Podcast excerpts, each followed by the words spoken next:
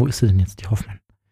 Ich habe gleich mit dem Podcast weitermachen hier, Frau Hoffmann. Da sind sie ja. Wo waren sie denn schon Ja, wieder? jetzt? ich habe so ganz wenig Lust. Was denn jetzt? Ja, sie haben mir so ein, ein denn? bisschen Pipi in der Hose. Wieso denn? Was ist denn los? Weil sie mir heute so viel Angst gemacht Wieso haben. habe ich denen denn Angst gemacht? ja, immer mit diesem Gruselmusik im Hintergrund und dann es diese ist Halloween. Es dazwischen. es ist Halloween am, am, am Sonntag. Ja, Ja. das feiern sie überhaupt nicht. Ja, aber Es geht um Süßigkeiten, mehr nicht. Hoffmann und Kollmann. Völlig überzogen. Der Podcast. Jetzt tun sie mal nicht so. Sie sind hier der große Halloween-Party-Checker hier, ne? Wenn die Nachbarskinder kommen, ich mache denen so Angst. Ja. Hoffmann hat sich nämlich eine Nebelmaschine gekauft. Mhm. Ja. Und wird äh, am, am Sonntagabend äh, Halloween zelebrieren wie noch nie in ihrem Leben. Genau. Ich mach Ja. Gruselgeräusche an und die, der Nebel wabert Treppen runter und dann klingeln die Nachbarskinder und ich weiß noch nicht genau, als was ich mich verkleide, aber es wird was mit Blut und Spinnenweben sein. Und sie werden nie wiederkommen. Und alles Süßigkeiten sind für mich allein. Aber dann darf ich sie doch schon mal äh, stimmungsmäßig schon mal auf Nein, den Abend vorbereiten, oder? Ich bin bisschen. selber ein Schisser. Sagen Sie mal jetzt. Ja, Ich hätte so. Ihnen so eine kleine Gruselgeschichte vorgeführt. Nee, das können wir um, weiß ich nicht, vielleicht später um 12 oder so machen. Auch nicht eingangs kurz mal so, um so ein bisschen reinzukommen ins ganz Thema? kurz. Ja, ganz kurz. Gut, ich habe nämlich was vorbereitet, Frau Hoffmann. Hören Sie mal hier. Hören Sie mal auf. Ich will ein Glückspärchen sein. Ein älteres Ehepaar Oh Gott. Wollte seine Tochter besuchen. Auf dem Weg zu ihr fuhren sie über eine Landstraße durch einen dichten Wald. Plötzlich blieb das Auto stehen und die beiden stellten fest, dass ihnen das Benzin ausgegangen war. oh Gott. So fängt's an. Ist halt gerade teuer, das Benzin. Der Mann machte sich mit einem Kanister auf den Weg, um eine Tankstelle zu suchen. Oh, oh, oh. Erst, er, oh nein, erstes Opfer. Die Frau blieb allein zurück, Zweites Opfer. Oh Gott. weil sie nicht mehr so weit laufen konnte. Ah, Stilettos. Nach ein paar Minuten begann sie sich zu langweilen, Ah, könnten auch Sie sein, Frau Hoffmann, ja. und schaltete das Radio ein. Oh, und dann kam Hoffmann und Kollmann Radioshow. Ungefähr so, ja, ungefähr so könnte es, könnte es dann später in unserer guten Ja, Nachtgeschichte. F- wollen Sie wissen, wie es weitergeht jetzt? Nee, jetzt nicht mehr. Ja, sehen Sie mal. Nee, reicht mir schon. Schön. Es ist so ein heidnisches Fest, ne? Halloween. Können wir eigentlich gleich mal unseren äh, Sie sind ja Gast auch- fragen, aber ich bin noch nicht so weit. Ich Sie sind ja auch noch- persönlich Heide, habe ich mir sagen lassen. oder? Ja, ich bin schon lange aus der Kirche Ja. ausgetreten. Wieso? Was waren die Hintergründe? Ja, da gibt's äh, gute Hintergründe, weil, also äh, meine Eltern null ähm, religiös, aber meine Großtante, die war ähm, Haushälterin bei einem Pastor. Mhm. Und ähm, so bin ich sozusagen mit einem Onkel Pastor groß geworden in den Ferien. Und der war, der hat wirklich, der hat mich jeden Tag mit in die Messe genommen. Ich musste beichten. Ich bin groß geworden mit dem Gedanken an Hölle und Fegefeuer und so einem ganzen Quatsch. Und ich habe irgendwann im Laufe Waren Sie Messdienerin? Ich war auch eine Messdienerin Nein, bei wirklich den wahr? Franziskanern. Gibt es da Fotos davon, Frau Hoffmann? Oh, das weiß ich nicht. Sie waren Zu Messdienerin. der Zeit gab es noch keine Fotoapparate. Haben Sie doch ständig hier äh, Schabernack getrieben da oben, oder? Nee, ich glaube, ich war eine ganz brave. Ich glaube, ich hatte da wirklich Respekt vor, viel zu viel Respekt vor sowas. Und ähm, ja, irgendwann im Laufe meines Lebens habe ich mich davon losgesagt, nach und nach, und habe auch irgendwann nicht mehr an Gott geglaubt. Und ich glaube, das hat mir gar nicht so wirklich wehgetan in meinem Leben, dass ich das nicht mehr mache. Ich glaube, das hat mir ganz gut getan. Und dann bin ich auch, vor, also vor, wann, wann bin ich ausgestiegen aus der Kirche? Vor drei Jahren? Vor ein paar Jahren. Ja. Genau. Und seitdem muss ich auch nichts mehr zahlen für eine Institution, die ich sowieso nicht unterstütze. Herr Kollmann, wie ist das bei Das ist Ihnen? Frau Hoffmanns persönlicher Feiertag. Ja. ja? Wie ist das bei Ihnen? Wieso genau? Wieso feiere ich nicht eigentlich meinen Austritt aus der Kirche? Frau Hoffmann, das, das erzählen wir unserem Gast hier mal nicht gleich. Nee. Ja, weil wir wollen uns ja nicht gleich äh, äh, unbeliebt machen. Nee. Ja? Was ist mit Ihnen? Bei mir ist es auch so, ich bin auch vor ein paar Jahren aus der Kirche ausgestiegen, äh, aus ähnlichen Hintergründen, ähm, weil ich aber auch finde, dass wenn man jetzt an irgendwas glauben will oder muss, dass man dann nicht unbedingt in der Kirche sein muss dafür. Ja. Ja. Ist nicht nötig. Ich finde es total strange, wenn ich mit dem Fahrrad so hier äh, in die Redaktion fahre. An jedem dritten Schild oder Laternenmast oder so ist so ein Aufkleber. Jesus lebt. Mhm. Von wem kommt der? Von Jesus wahrscheinlich selbst. Jesus, und wo soll der denn leben? Nicht in München, da sind die Mieten viel zu teuer. Ja, oder ist er in der WG zusammen mit einem Einhorn und einem Osterhasen? Nee, Jesus wohnt irgendwo in den Bergen. Ja, so im Chiemgau, ein Blick Ja, auf den genau. Chiemsee runter. Weil, Frau Hoffmann, das ist auch einfach das schönste Fleckchen Deutschlands. Nee, der hat so eine geile Villa in Bodenhausen, hat der. Ja, neben mit. Swimmingpool. Deswegen leuchtet nachts, leuchtet es nachts immer so hell aus dem Zimmer. Ja, also Jesus ihr seht schon, lebt. äh, thematisch äh, sind wir mit dem Thema jetzt nicht so wirklich verbunden, aber wir wollen uns, äh, wir wollen uns gerne mal damit auseinandersetzen. Und zwar, ähm, sagen wir mal so, ähm, Mit jemandem, der sich damit auskennt. ganz ja? im Ernst mal. Ich auch. habe Fragen. Ich Ja. habe Fragen, ich habe ernste Fragen, Sie auch. Und ich finde, wir sollten das mal geklärt haben. Und dann pff, machen wir das doch mal mit jemandem, der sich auskennt. Und zwar Pfarrer Rainer Maria Schießler von der St. Maximilianskirche in München. Genau. Und es ist aber kein normaler Pfarrer, aber hört selbst. Hoffmann und Kollmann. So, jetzt aber mal im Ernst. Ego FM. Schöne neue Radiowelt. Ich sag's mal gleich zu Beginn, damit äh, hier so ein bisschen der Grund und Boden und die Klarheit herrscht. Ich bin ähm, nicht von meinen Eltern, aber von meiner Großtante streng katholisch erzogen worden, so mit allem drum und dran, mit Beichte, Fegefeuer, Messdienerin. Heute aus der Kirche ausgetreten, den Glauben an Gott verloren und vielleicht auch nicht mehr auf die Suche gegangen. Aber es gibt einen Menschen, der mich immer wieder zurückholt ins sogenannte Gotteshaus, genauer gesagt in die Maximilianskirche in München. Das ist Pfarrer Rainer Maria Schießler. Hallo, schön, dass Sie da sind. Hallo, habe die Ehre. Herr Schießler, jedes Jahr um Weihnachten dürfen wir äh, mit EcoFM bei Ihnen äh, Toto Total feiern. Das ist eine ganz wunderbare Veranstaltung mit Menschen, die in den Kirchenbänken sitzen und äh, draußen Lasagne futtern oder Glühwein trinken oder eben neben dem Altar singen und tanzen und das auf fünf Stunden Dauerschleife mit Toto in Afrika. Es wird gefühlt jedes Jahr irgendwie netter und lustiger, vor allem aber auch voller. Ist das nur für uns so ein Highlight oder genießen Sie das auch? Ja, ja, ich, die Kirchenpfleger hat schon wieder gefragt, ob wir es heuer machen können. Da sage ich, ja, natürlich machen wir es. Es gibt ja keinen Grund, es nicht zu machen. Solange ich nicht fünf Stunden da sein muss, ist es ja in Ordnung. Also, was ihr da für eine Freude entwickelt, fünf Stunden immer dasselbe Lied zu hören, ist ja gut. Ich meine, das Lied ist ja nett, ist ja Ohrwurm, ist ja alles schön. Nein, aber er sagt dann einmal wieder, es geht ja um den Erlös der ganzen Sache. Es geht um die Idee, die dahinter steckt, dass da unglaublich viel Spenden eingehen. Äh, Advent und Weihnachten ist ja einmal diese Spendenzeit, das ist ja gut so, dass jeder, ob schwer gläubig oder nicht oder schwer katholisch, wie wir gerade gehört haben oder nicht, sich dahin reißen lässt, dann andere zu denken, über den Tellerrand hinauszuschauen. Und wenn man da kreativ sein kann, dann machen wir das natürlich. Und dass es Lasagne vor der Kirche gibt und dass man auch mit seinem Bierli da in der Kirche dann hintrin stehen kann, das hat ja nichts mit Entweihung des Raumes zu tun, sondern mit dem, was eine Kirche eigentlich sein soll, nämlich ein Lebensraum ohne dass er entwürdigt wird. Ich habe noch nie Menschen bei uns erlebt, wenn wir einen Frühschoppen machen in der Kirche, die diesen Raum despektierlich behandelt hätten, sondern wir haben etwas Wunderbares zusammengebracht. Wir haben vorher Bett und nachher gefeiert. Und genau das hat der Herr Jesus getan. Das Wichtigste in seiner Botschaft hat er immer im Rahmen von Mählern den Menschen nahegebracht. So hat er Zachäus verändert und so hat er seine Jünger auf Spur gebracht und sie vorbereitet auf den Weg nach Jerusalem. Und wir machen nichts anderes. Wir sind nichts anderes als die, was die am Anfang gemacht haben. Also kein Zauberwerk, kein gar nichts. Außer fünf Stunden Toto, ja, das muss das. Mit ganz vielen Bands. Also äh, dann versuchen wir das auch die nächsten Jahre einfach noch so beizubehalten, Herr Schließler. Sind Sie mir jetzt eigentlich böse wegen meiner Einleitung? Bin ich jetzt bei Ihnen schon so ein bisschen in der anderen Schublade gelandet? Nein, es gibt keine Schubladen. Äh, jeder hat seine Geschichte. Ich kann immer lachen, wenn jemand sagt, ich bin schwer katholisch erzogen. Was ist eigentlich schwer katholisch? Ja, da bin ich ja. auch schwer katholisch erzogen. Ich habe es aber nie als schwer empfunden, sondern wir haben halt einfach den Jahresreigen mitgemacht. Bei uns daheim ist auch nicht jeden Tag ein Rosenkranzbett worden oder sowas. Das ist alles dementsprechend, was halt Eltern geben können. Meine Mama war sehr fromm, mein Vater war etwas distinguiert, aber absolut durch und durch katholisch, aber äh, entscheidend war für uns, dass man Kindern, dass man Menschen eine Hoffnung gegeben hat, eine Perspektive. Ich sage es bei jeder Veranstaltung, als Glauben habe ich nicht in Rom gelernt sondern mhm. da waren zwei einfache Menschen, die an meinem Bett saßen, wenn ich abends ins Bett ging und mir die Hände gefaltet haben. So habe ich lieben Gott kennengelernt. Mhm. Das, das, ist alles. Herr Schießler, bleiben wir gleich mal beim Glauben. Erzählen Sie uns doch mal von Ihrem Glauben. Wer oder was ist Gott für Sie? Ja, mein persönliches Gegenüber. Ich möchte einfach immer das Gefühl haben, dass ich A, durch nichts alleine hindurchgehen muss, weder durch die glücklichen Stunden noch durch die unglücklichen. Und ich möchte letzte Antworten haben, die ich hier in dieser Welt nicht bekomme.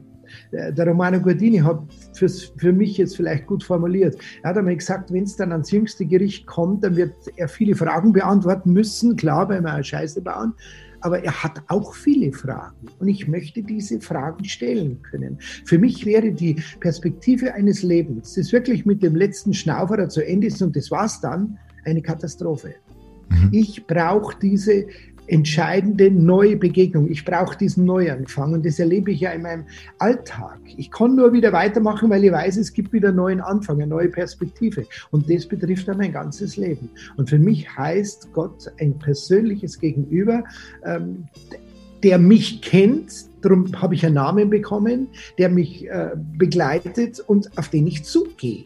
Ich habe ein Ziel. Das ist Gott für mich. Mhm. Das ist schön. Herr Schießer, jetzt sind Sie ja auch ein sehr quirliger und weltoffener und ähm, attraktiver, neumodischer Mensch, oh, voller ja, Leben und, und Freude. Hallo, ich, ich darf ich, Komplimente ich machen. die Läden stehen, wo man die Rollatoren in der Auslage sieht. Also es, es geht zu Ende. Die Einschläge kommen immer näher. Ach, das sagen Sie nur so.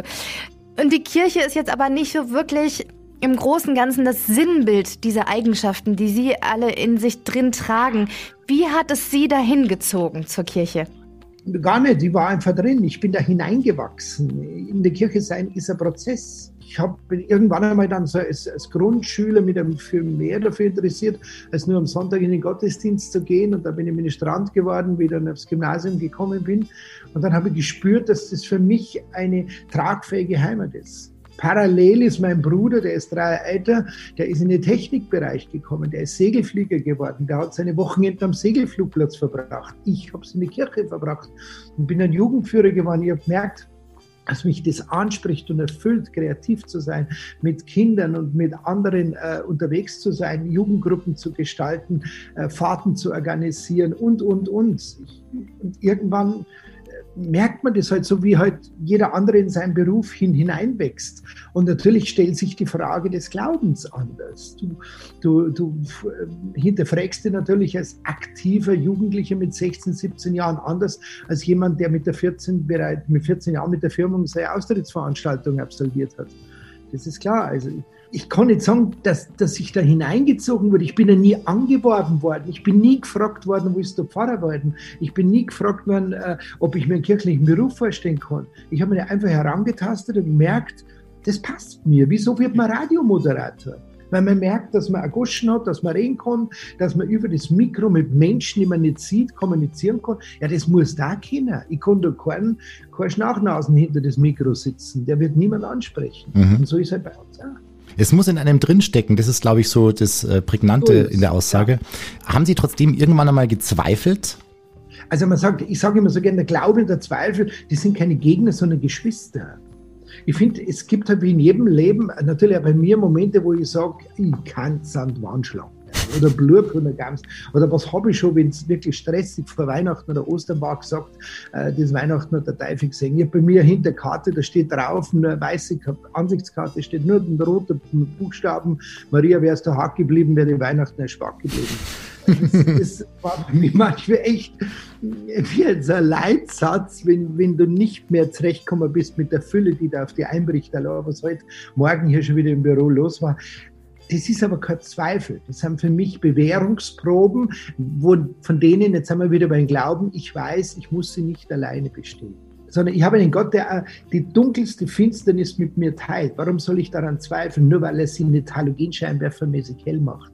Es geht nicht. Das Leben ist kein Wunschkonzert. Es gibt keine Buttons, soll man sagen, zur Erfüllung all meiner, meiner Vorstellungen. Aber er erfüllt seine Verheißungen an mir. Das ist meine Zuversicht. Mhm. Herr Schießler, Sie sind auch mal Taxifahrer in München gewesen. Ich habe heute um noch einen gültigen Schein. Sie lassen sich den immer wieder neu, oder? Äh, immer, ausstellen, immer. erneuern? Ich bin ja über 60, jetzt muss ich einen Deppeltest dazu machen. Wenn man über 60 ist, muss man auch die medizinisch-psychologische Untersuchung machen.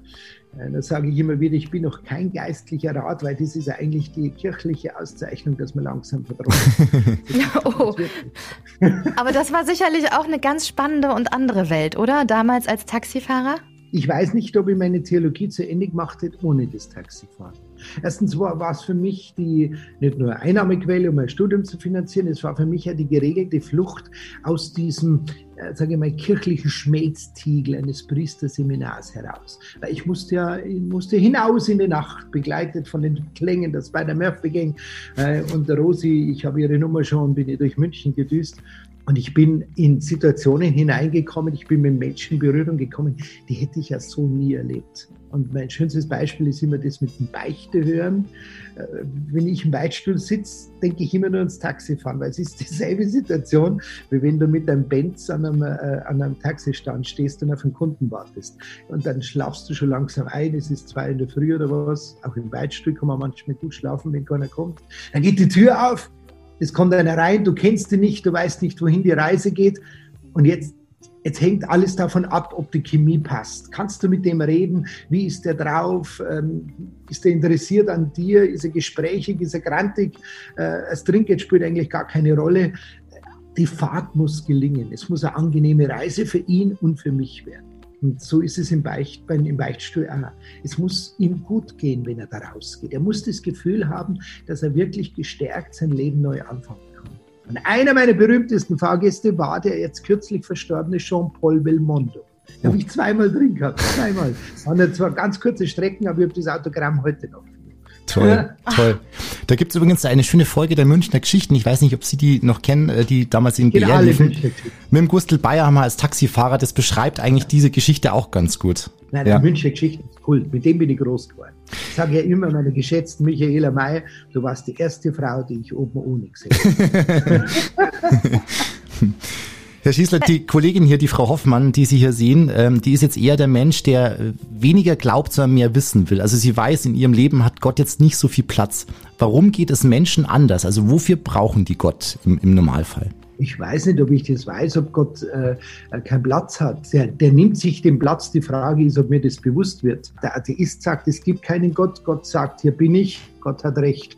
Äh, wieso, wieso muss ich über die Existenz Gottes diskutieren?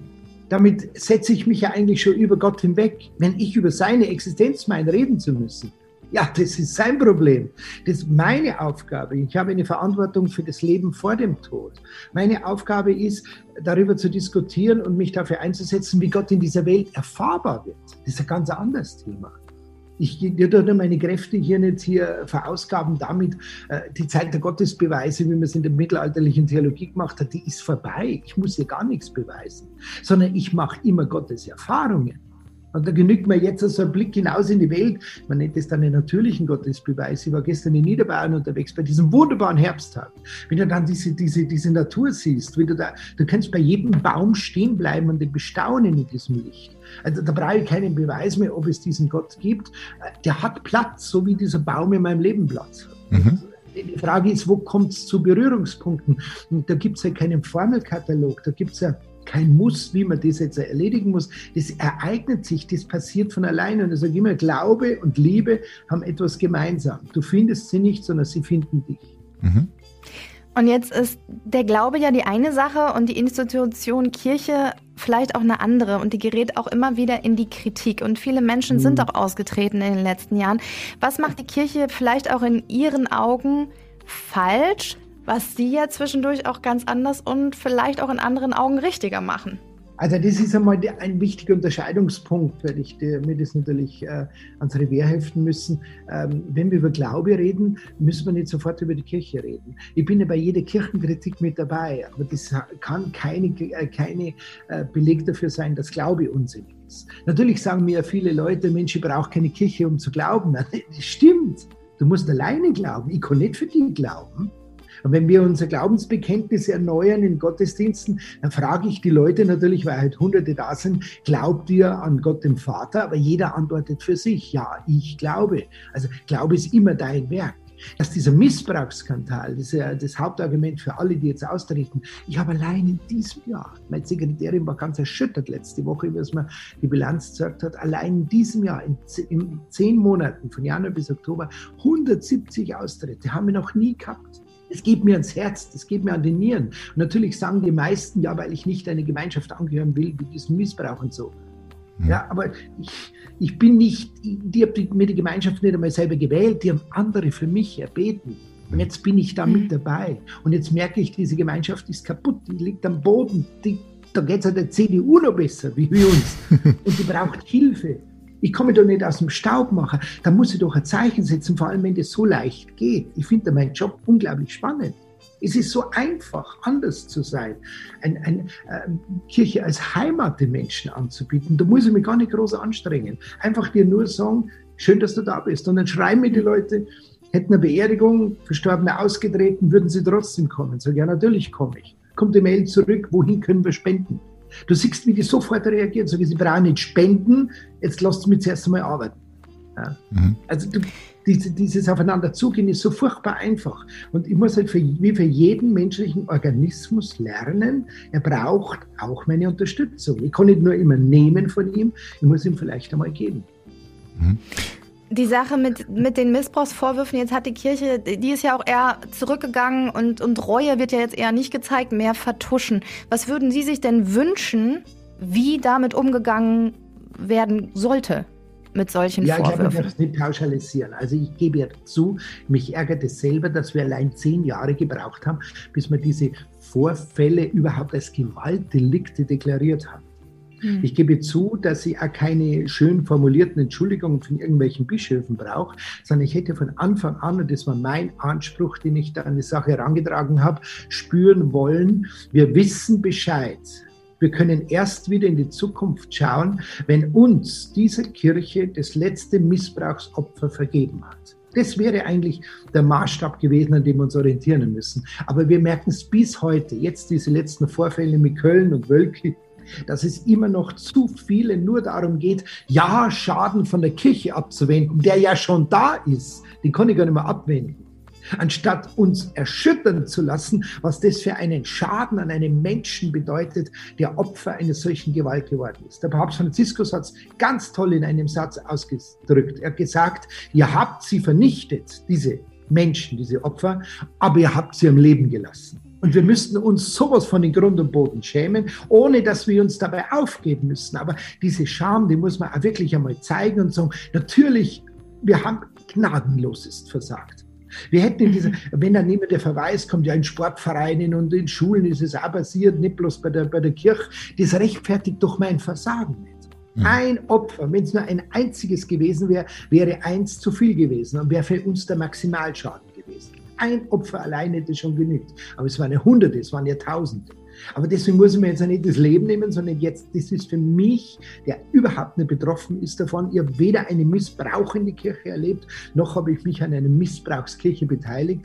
Für mich ist es ein Aufruf, herzugehen und hier eine Kirche den Menschen zu zeigen, die anders ist. Ich habe vor kurzem die Taufe gehabt von einem Mädchen, von zwei Lesben. Da war die ganze Gang da, die ganze queere Truppe. Der Partie haben wir ausgeschaut. Gell. Und ich dachte, naja, durch einen Metalldetektor am Flughafen kommt es ja nicht mehr durch. Die ganzen so viele Piercings. Ja, und die sind zu mir gekommen, weil es natürlich in der eigenen Pfarrei der Pfarrer nicht getauft hat und so. Und haben gefragt, ob ich das mache. Sage ich, natürlich, kommt's her. Und dann haben wir das Kind getauft. Also ein Kind wie gemalt. wie gemalt. Und dann habe ich am Schluss dann das Kind den beiden Mamis zurückgegeben. Und dann habe ich gesagt zu dieser Truppe, ihr geht jetzt da bitte hinaus und sagt, dass auch ihr diese Kirche erlebt habt. Nicht immer nur die Kirche, die ja nur Scheiße baut und die ja nur Menschen ablehnt und, äh, und vernichtet, sondern eine Kirche, die einladet ist. Ihr seid hier weder dumm angeschaut worden, noch dumm angeredet, noch hat euch irgendeiner beleidigt. Ihr seid mit offensten Armen von dieser Gemeinde empfangen worden. Das ist auch Kirche. Mhm. Ich finde, man muss immer beide Dinge reinbringen und ich will da gar nicht, dass, dass der eine gewinnt, dass man sagt, na gut, dann haben wir halt das halt falsch gesehen, dann ist die Kirche halt besser. Da geht es nicht um gut, besser oder schlechter. Es geht darum, dass wir immer ein Ganzes sind. Herr Schießler, Sie sind einer der Pfarrer, der auch dafür sorgt, dass sich Menschen, die sich von der Kirche abgewendet haben, wieder hinfinden durch ihre Art und Weise. Und da fiel vorhin auch schon mehrmals der Begriff anders sein. Sie sind einfach anders. Ja, Sie segnen, Sie segnen auch Tiere, Sie segnen sogar Autos. Die gleichgeschlechtliche Ehe, haben wir vorhin gerade gehört, gehört da auch ganz normal mit dazu. Woher nehmen Sie denn für sich die Kraft oder ich sage jetzt mal den Mut, sich auch ein bisschen entgegen der Grundausrichtung der, der Kirche zu stellen? Ich weiß gar nicht, was hingegen ist. Das berühmte Witz mit dem Geisterfahrer, gell, der dann bei euch im Radio hört, dass da zwischen, was sage ich denn, Landshut und, und, und Wörz kommt in ein Auto entgegen. Da sagt der Geisterfahrer, was heißt 1, 100. Die Frage ist, wer ist in der falschen Richtung unterwegs? Es gibt einen anderen Spruch, wer zur Quelle will, der muss gegen den Strom schwimmen. Entscheidend ist, ich mache die Viechermess nächsten Sonntag. Ich mache äh, die Autosegnung, gibt es seit 1933 hier in der Pfarrei, die habe ich nicht erfunden. Ich, äh, diese Segnungen dieser äh, homosexuellen Menschen, die zu mir kommen, ich gehe da nicht mit dem Schild in den Ochsengarten und sage, wer ist noch nicht gesegnet, sondern die kommen zu mir, mache ich seit 30 Jahren hier. Das sind nicht Dinge, die ich erfunden gefunden habe, die habe ich vorgefunden. Die, die Viecherlmesse ist entstanden in unserer Kinderkirche, weil ein Kind gefragt hat, darf ich mal äh, mein Haustier mitbringen in Messe? Sag ich, ja, wenn es Karate ist, gerne. Nein, ein Hamster. Sag ich, bring's mit. Würdest du das segnen? Sag ich, segne dich. Würdest du es auch beerdigen? Sag ich, ich beerdige alles. Also äh, ich mache nichts Neues. Ich, ich mache da weiter, wo ich es als Kind gelernt habe. Ich, ich habe das Riesenglück, das gebe ich ja zu, dass ich eine solche Kirche von klein auf erlebt habe. Ich bin der, der, der reichste und glücklichste Mensch, den es gibt, was Glaube und Kirche betrifft. Ich habe noch nie einen Bruch erlebt. Und darum fällt mir das ja wahnsinnig leicht. Natürlich musst du das wollen. Du musst es können, überhaupt als Priester im Altarraum stehen. Entweder hast du so moderative Fähigkeiten. Ich glaube, ich kann da mal Radiomoderator machen, aber jetzt hat es mir woanders hingeschlagen. Gell?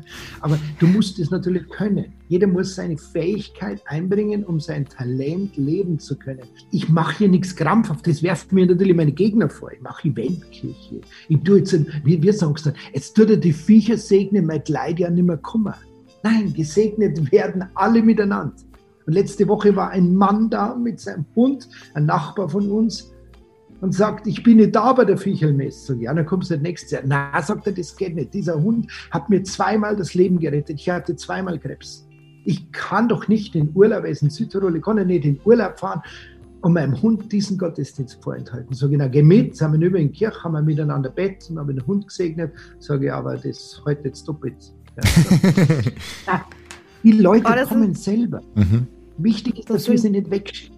Das sind so schöne Geschichten. Ich krieg so einen richtigen, äh, ja, so einen Kloß im Hals, wenn Sie das alles so erzählen. Glücklich in der Kirche, sagen Sie, glücklich hoffentlich auch äh, in Ihrer Partnerschaft mit äh, Ihrer Partnerin Gunda. Leben und Liebe passiert, sagen Sie. Darf es das passieren für einen Pfarrer? Uns nicht verbieten. Nochmal, Glaube und Liebe haben was gemeinsam. Du suchst sie nicht, vielleicht nicht abgeneigt, aber du kannst sie nicht erzwingen, sondern sie finden dich. Und so wie die Gunda und ich, wir haben uns vor 25 Jahren hier kennengelernt und du spürst halt dann, da ist ein Mensch, den gerade in meiner Lebensweise, ich habe ein Zölibat versprochen.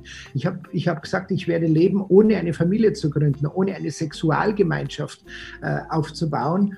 Äh, aber ich habe nicht gesagt, ich werde mich sperren dagegen, dass mich Menschen ansprechen, dass ich mich hingezogen fühle, dass die für mich wichtig sind. Und dann ist so ein Mensch da und dann musst du dem natürlich auch dich bekennen und dann spürst du, das hat jetzt, das macht was mit dir. Und dann setzt du dich hin und dann redest du mit ihm und sagst, ja, könntest du dir vorstellen, dass wir beide miteinander in diesem Leben und durch dieses Leben gehen, aber du weißt, ich habe meine Geschichte, sie hat ihre Geschichte, kriegen wir das zusammen. Und da ist mir ein Satz entgegengekommen, der mir bis heute sehr viel hilft. Der lautet, du hast mehr von deinem Partner, wenn du nicht alles von ihm haben kannst. Und das ist etwas, was uns beide so kennzeichnet. Wir können uns nicht einfach so haben wie ein normales Ehepaar. Aber wenn wir vielleicht äußerlich auf Menschen so wirken möchten, wenn wir irgendwo hinkommen, auftreten, und darum mussten wir uns ja nie verstecken. Wir haben nie weder uns noch anderen was vorgespielt. Wir wussten um die Schwere dieser Aufgabe, dass man als Paar miteinander lebt, aber kein Ehepaar ist. Aber wir wissen halt auch, dass wir uns gegenseitig haben können. Dass ich nicht alleine bin und sie auch nicht. Dass ich nicht alleine vielleicht einmal sterben muss. Dass jeder für den anderen da ist und dass man sich so viel Nähe und Kontrolle ergeben. Ich weiß nicht, ob ich der geworden wäre, der ich heute bin, wenn da nicht ein Mensch jetzt ein Vierteljahrhundert an meiner Seite gewesen wäre, der sagt, Mensch, jetzt zieh halt einmal eine frische Hose. Einfach, ja, sie darf das. Keiner meiner Mitarbeiter wird sich das trauen. Die darf mir rumrennen lassen mit nur so einem verdreckten Pullover. Sie geht, mach deine Haare richtig. Vor der Messe kommt, sie sagt, das da nicht vorher duscht und nicht Camping. Richt deine Haare, schaust aus wie ein Stachelbär. Sie darf das. Und nochmal, Zärtlichkeit und Liebe ist, das muss ich euch zwar mit Sicherheit nicht erklären, ist mehr als nur in die Kiste zu steigen. Zärtlichkeit heißt einen Partner an seiner Seite haben. Zärtlichkeit heißt wissen, wo und wem ich mich anvertrauen kann. Zärtlichkeit heißt wissen, wem man äh, seine ganze äh, emotionale Nähe schenken darf. Ich habe den Zölibat versprochen, aber ich habe nichts verbrochen und ich habe, es gibt keinen Grund, dass ich an der Einsamkeit zerbrechen muss. Das, davor hat weder die Kirche was, noch der liebe Gott. Drum zu der mhm. Frage, darf man das?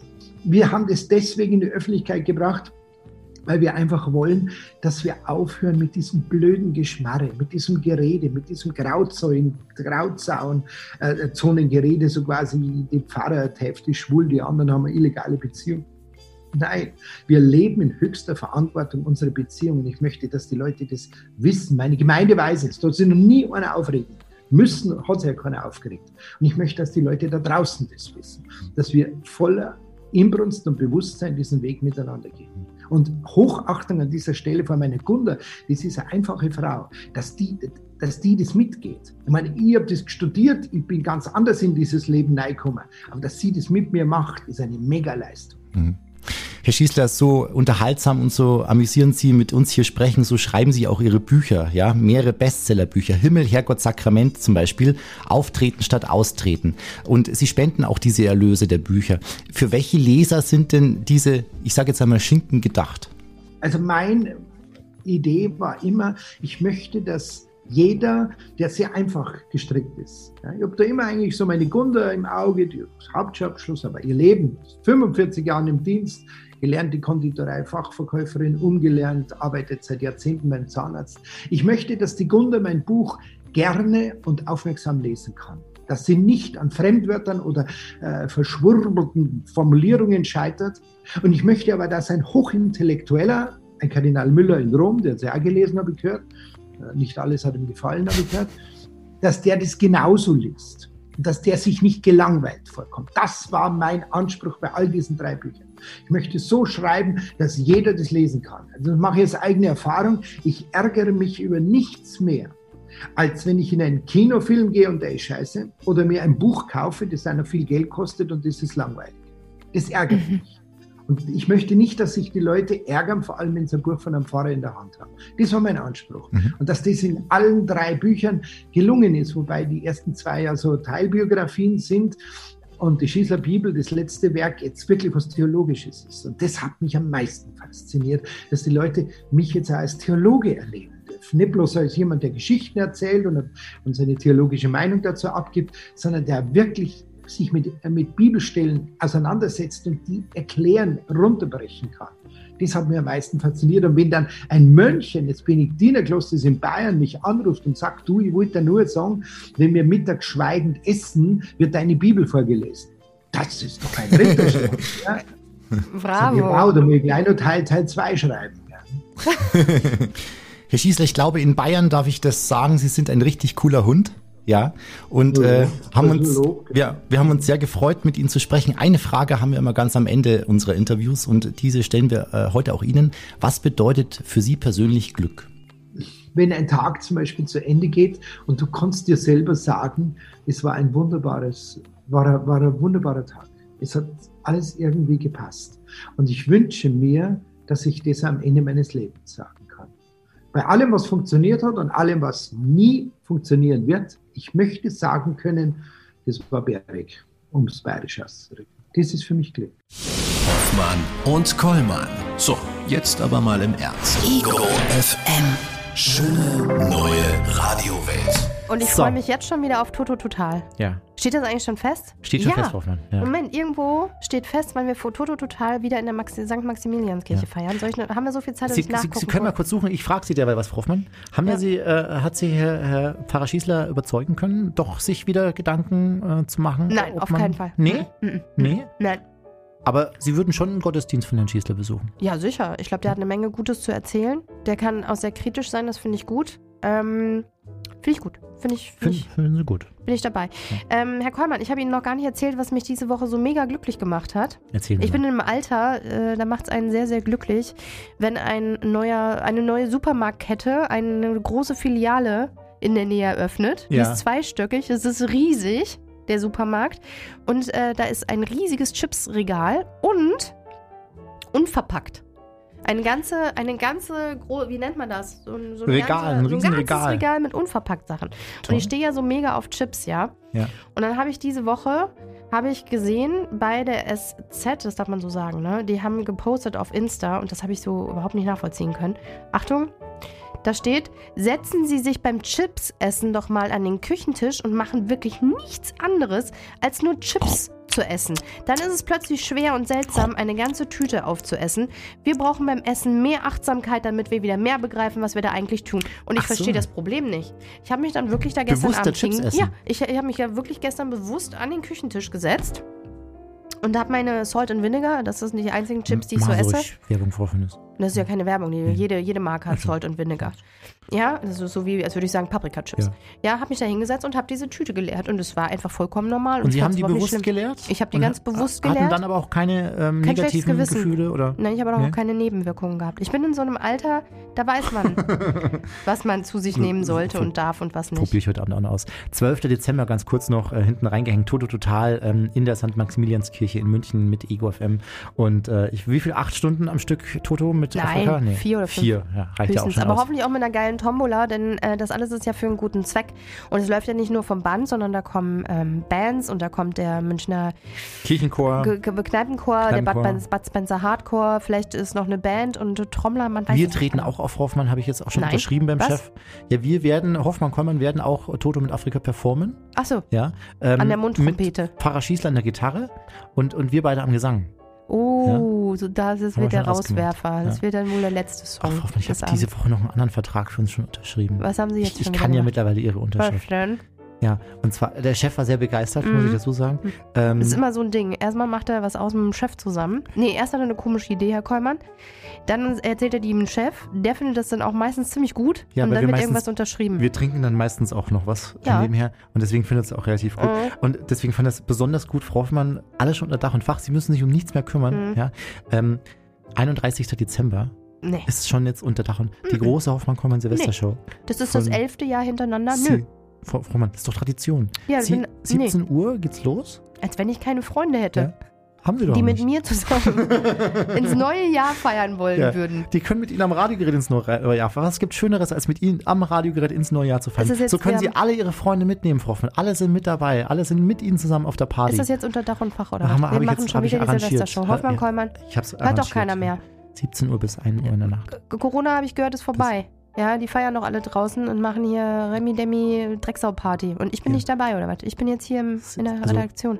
Sieb- 17 Uhr wird's losgehen. 18, wenn überhaupt. Also Äh, unter- nein. Unterschrieben jetzt. Also 17. einfach nein. Wieso Und- mache ich hier schon wieder Zugeständnisse? nein. und, und ich fahre Sie auch heim, Frau Mhm, ist klar. Ich, ich Obwohl, will das würde ich jetzt wieder annehmen.